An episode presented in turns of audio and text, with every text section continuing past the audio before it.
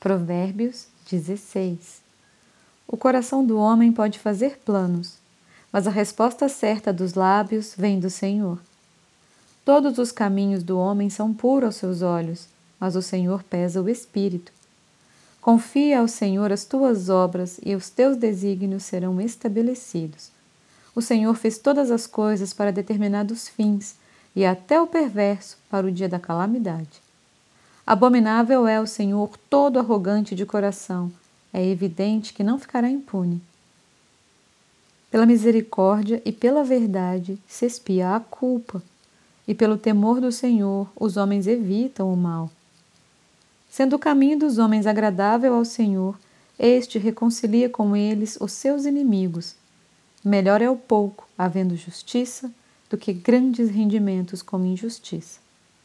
O coração do homem traça o seu caminho, mas o Senhor lhe dirige os passos.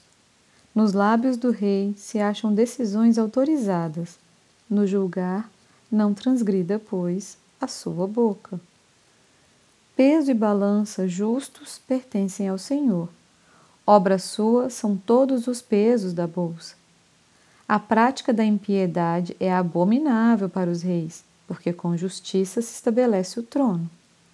Os lábios justos são o contentamento do rei, e ele ama o que fala coisas retas. O furor do rei são os mensageiros de morte, mas o homem sábio o apazigua.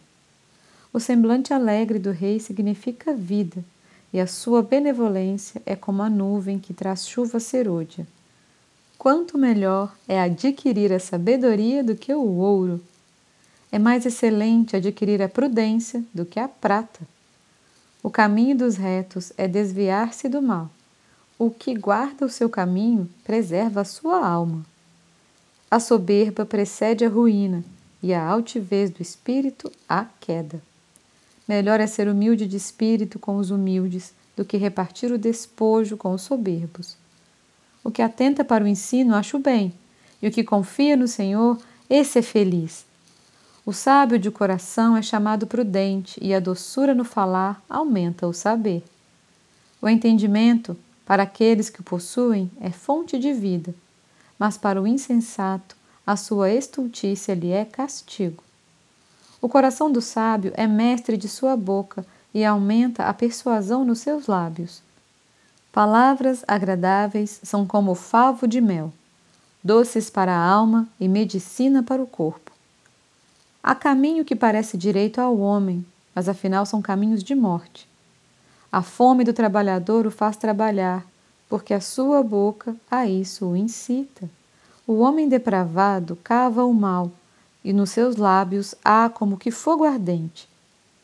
O homem perverso espalha contendas, e o difamador separa os maiores amigos. O homem violento alicia o seu companheiro, e guia-o por um caminho que não é bom. Quem fecha os olhos imagina o mal e, quando morde os lábios, o executa. Coroa de honra são as cãs, quando se acham no caminho da justiça. Melhor é o longânimo do que o herói da guerra, e o que domina o seu espírito do que o que toma uma cidade. A sorte se lança no regaço, mas do Senhor procede toda decisão.